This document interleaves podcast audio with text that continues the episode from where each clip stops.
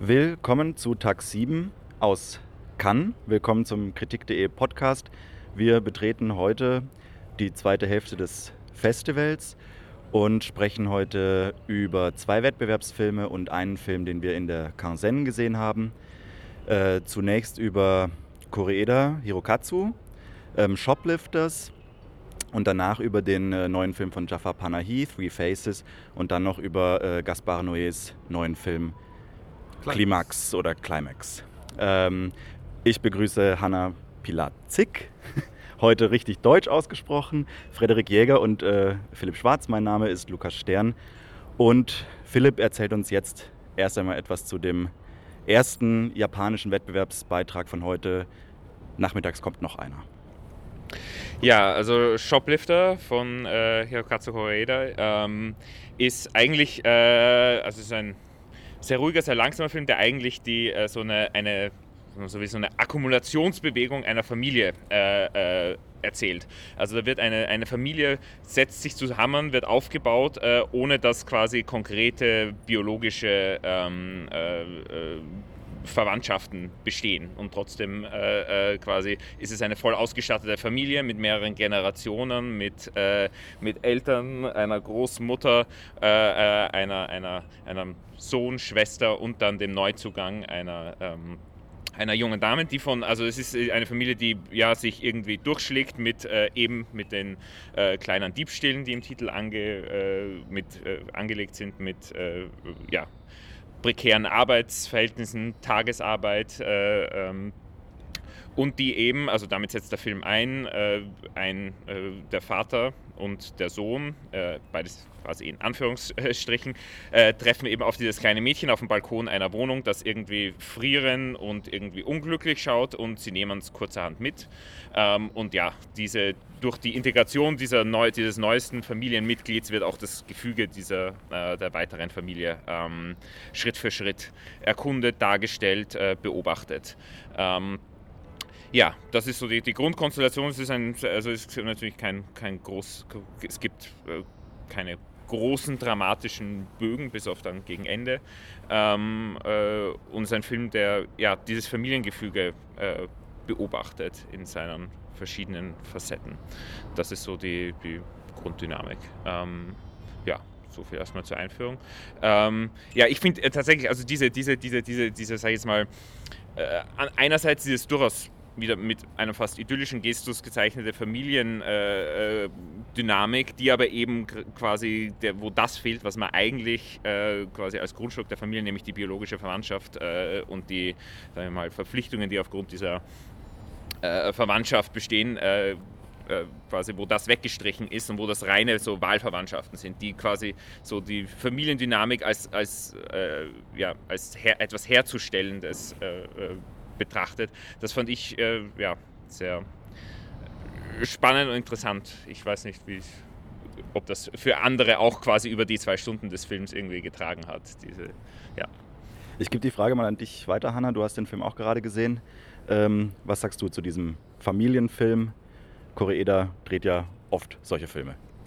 Ich mag diese Wahlverwandtschaften sehr gerne, die er da zeichnet. Äh, die Zärtlichkeit, die halt einfach in der Empathie, die an nichts gebunden ist, außer halt eben der Begegnung im Menschlichen. Ähm, die gelingt ihm, finde ich, immer sehr unprätentiös, ähm, sehr pragmatisch, auch immer halt unter gesellschaftlichen Vorzeichen versehen. Hier ist es jetzt das Prekariat. Bei seinem letzten Cannes-Wettbewerbsfilm, Unsere kleine Schwester, war es eher die Frauenbilder. Also verschiedene Ideen, die diese Frauen von ihrem Leben hatten, hatten damals nicht funktioniert. Sie konnten aber zusammen in einer ähm, Gemeinschaft halt doch zu einer Art Glück finden und diese, dieses Hoffnungsvolle ähm, durchzieht auch den neuen Film sehr stark.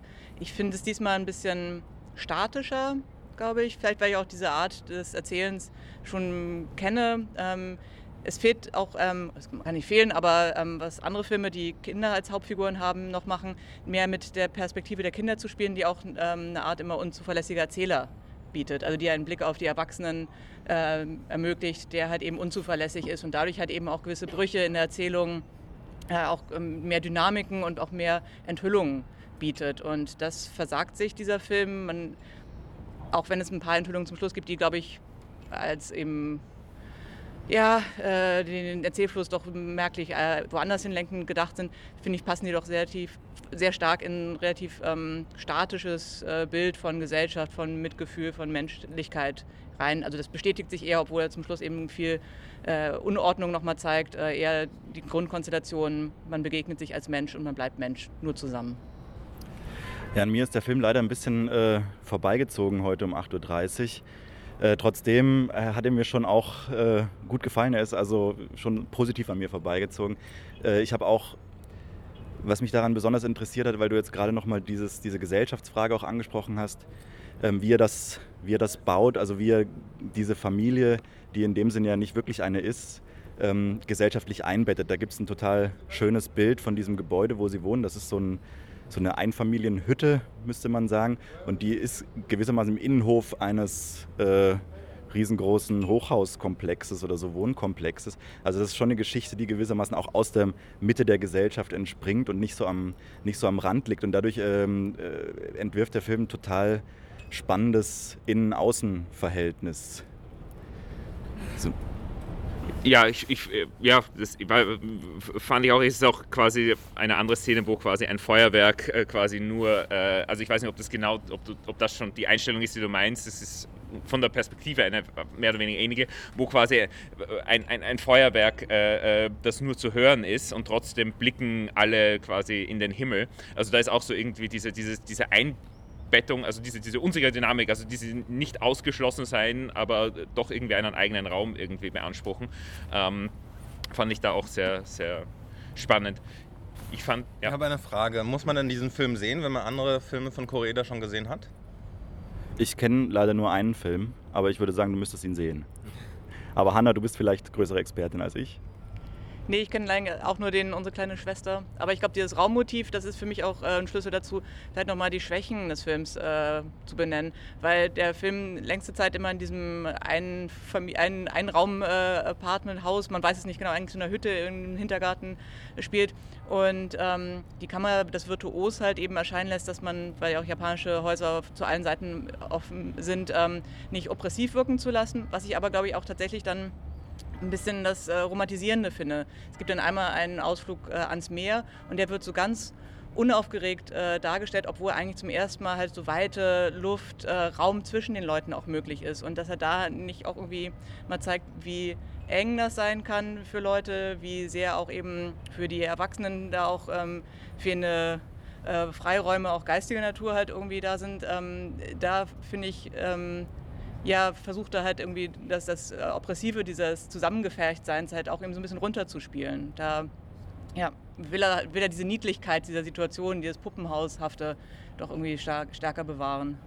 Ich meine, es gibt vielleicht eine andere Szene, die damit ein bisschen korreliert. Das ist die Szene, wo eine dieser wahlverwandtschaftlichen Töchter als so eine Art Sexarbeiterin arbeitet in ich habe gar nicht genau verstanden, wie das funktioniert. Also man sitzt vor einer Glasscheibe und äh, performt dann für den dahinter sitzenden Mann. Und auch da, finde ich, macht er irgendwie ja schon ein sehr interessantes Spiel mit der Sichtbarkeit. Also auch da wird ja auch so ein Außenraum äh, aufgemacht, in den man gar nicht genau reinschauen kann. Und sie sagt dann, äh, lass mich mal dein Gesicht sehen und so. Also da finden schon so subtile, subtile Übergänge statt, die mir dann ganz gut gefallen haben und die ich dann vielleicht auch, also in der Szene zumindest nicht niedlich nennen würde.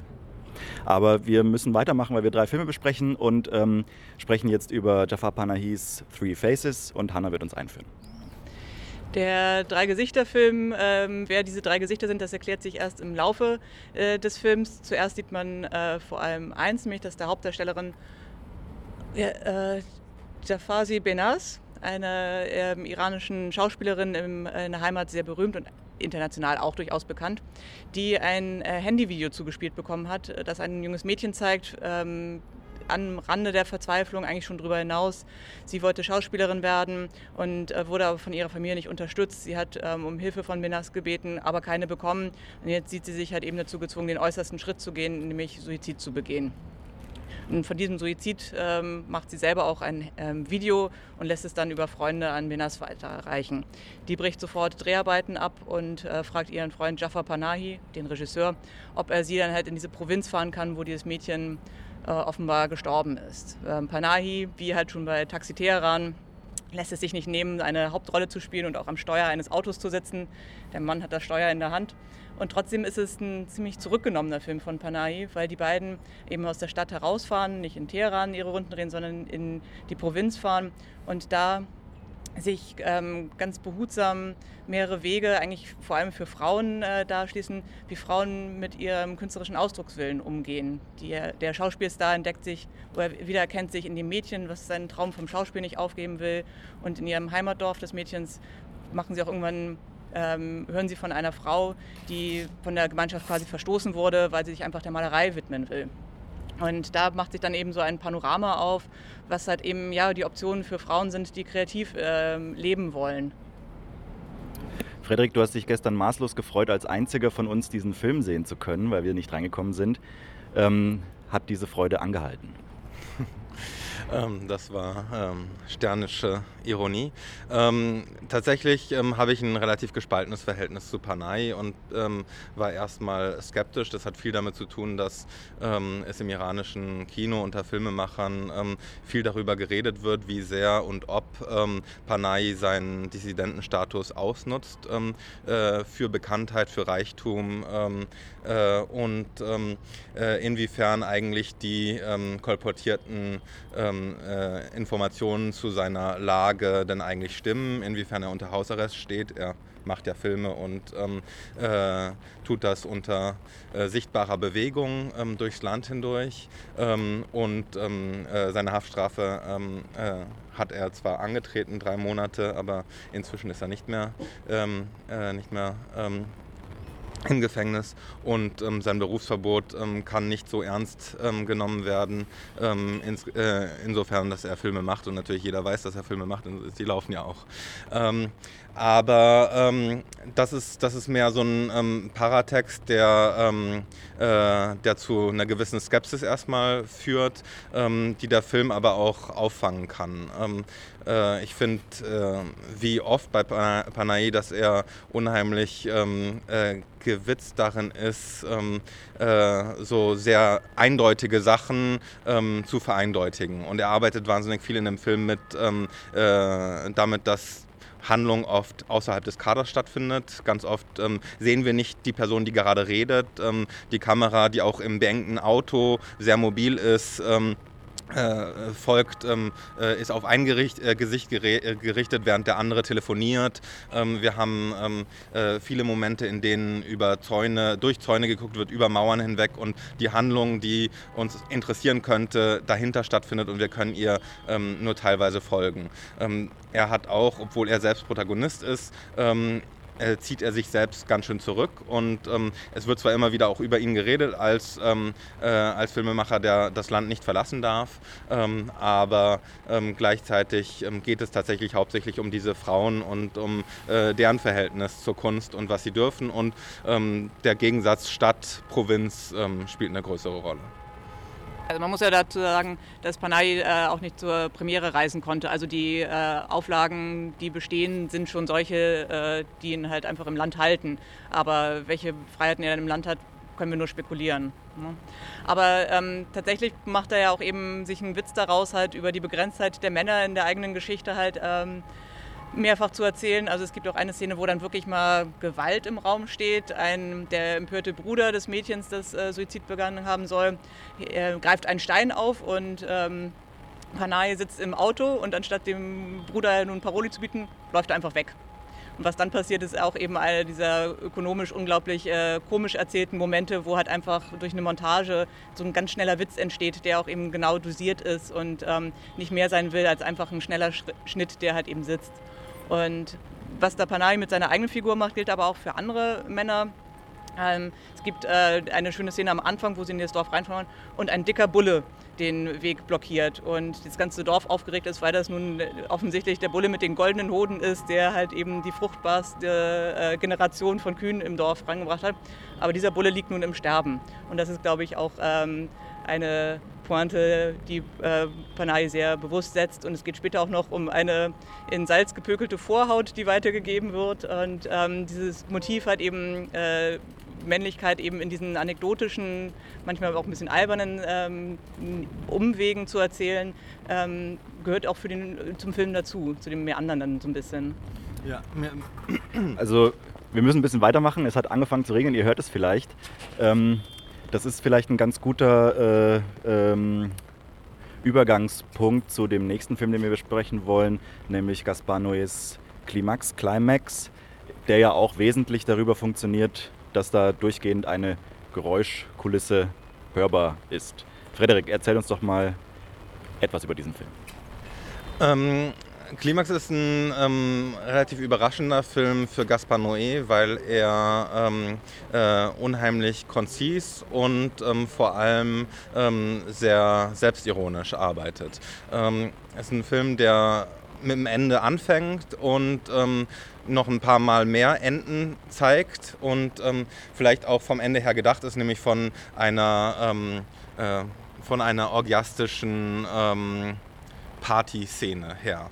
Andererseits, ähm, äh, also der Film, der sich mit einem Ensemble beschäftigt, nämlich dem einer Tanzschule. Also es sind ähm, junge Tänzer, die versuchen mit einer Choreografin irgendwie ähm, ihren Durchbruch zu erleben, gespielt von bis auf eine Ausnahme ausschließlich Tänzer, also Leute, die keine Schauspielerfahrung haben und auch noch nicht vor ähm, äh, vor der Kamera standen, jedenfalls nicht in Spielfilmen. Ähm, ist ein Film, der ähm, sich mit den verschiedenen Konstellationen beschäftigen will und die ganze Zeit Bewegung einfängt. Und diese Bewegung ist überwiegend Tanz und das sind eben Choreografien, die ähm, als Tanz funktionieren und nur teilweise narrativ eingebettet sind. Und wenn sie das sind, dann sind es oft auch so, wie man es dann doch wieder bei Noé kennt, ähm, ähm relativ plumpe ähm, Angelegenheiten.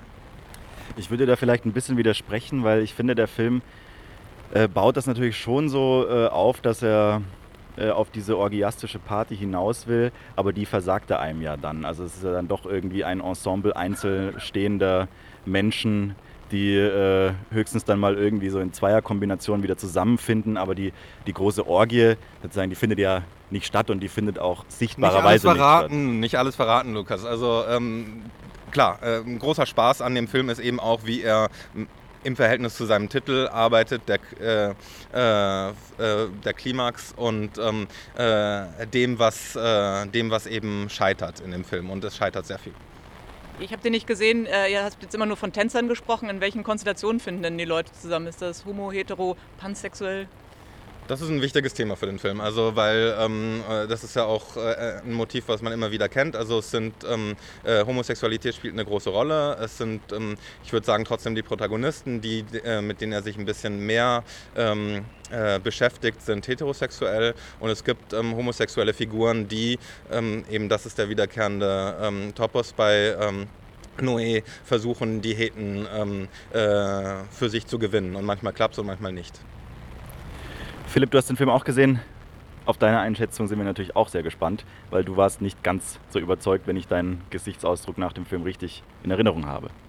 Ja, ich meine, das, das wirkt natürlich so ein bisschen äh, auch so kleingeistig. Ich meine, ich, ich, ich, fand tatsächlich auch die, die Choreografien, also die tatsächlich zustande kommenden Choreografien, fand ich wahnsinnig dynamisch und auch, auch, auch mitreißend und auch auf eine, eine sehr so ungewohnte Art äh, mitreißend, einfach wie, wie diese Körper sich auch bewegen. Auch, auch die Flächigkeit des Bildes irgendwie, wenn dann von oben irgendwie Figuren herab, äh, äh, also beim Tanzen gefilmt werden, die plötzlich so ein bisschen in die Höhe springen und man eben das nicht sofort visuell irgendwie einordnen kann. Man weiß zwar, die springen in die Höhe, aber es wirkt auch, als ob sie einfach sich irgendwie so größer werden und, und in den Formen irgendwie auf ungewohnte Weise irgendwie so verändern. Das fand ich alles sehr dynamisch.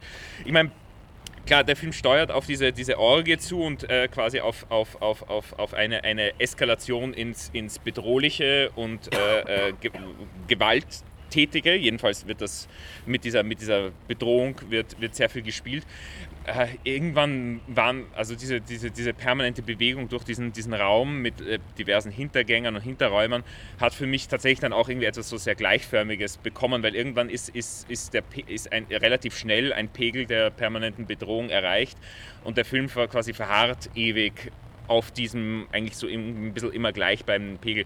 Und das hat mich dann nicht so, das kann man jetzt vielleicht interessant finden, aber mich hat das dann irgendwie so ein bisschen auch verloren. Monotonie Klar. interessiert ihn auf jeden Fall. Ja, ich würde auch sagen, also das ist natürlich ein Film, der, der um eine Enttäuschung kreist, um seine eigene sozusagen oder seine eigene, wie sagt man? Ja. Selbstenttäuschung, was meinst du? Selbstenttäuschung, ja, sowas, ja. Ja. Ja, ich meine, es gibt halt dann schon Momente, die so ein bisschen so als, als, als auch so als klimaktische äh, Eskalation und dann die dann natürlich, wo dann auch etwas verweigert wird. Es hat für mich dann halt irgendwie keinen, keinen so Sinn abgeworfen. Ähm, aber ja. Naja, also wenn, wenn man nach einem Sinn sucht, könnte man den schon finden. Dann wäre der Film vielleicht eine ähm, äh, in Spielfilmform gegossene ähm, Keine Macht den Drogen ähm, Werbung. Ähm, würde ganz gut passen dazu, dass der Film 96 angesiedelt ist. Ich meine, gut, wie gesagt, Sinn ist jetzt nicht Aussage, sondern so äh, ähm, Motive, die irgendwie miteinander quasi in äh, Reibung gebracht werden. Aber ja. Dann würde ich sagen, machen wir an der Stelle Schluss und bringen uns ins Trockene und hören uns morgen wieder. Tschüss. Tschüss. Ciao. Ciao.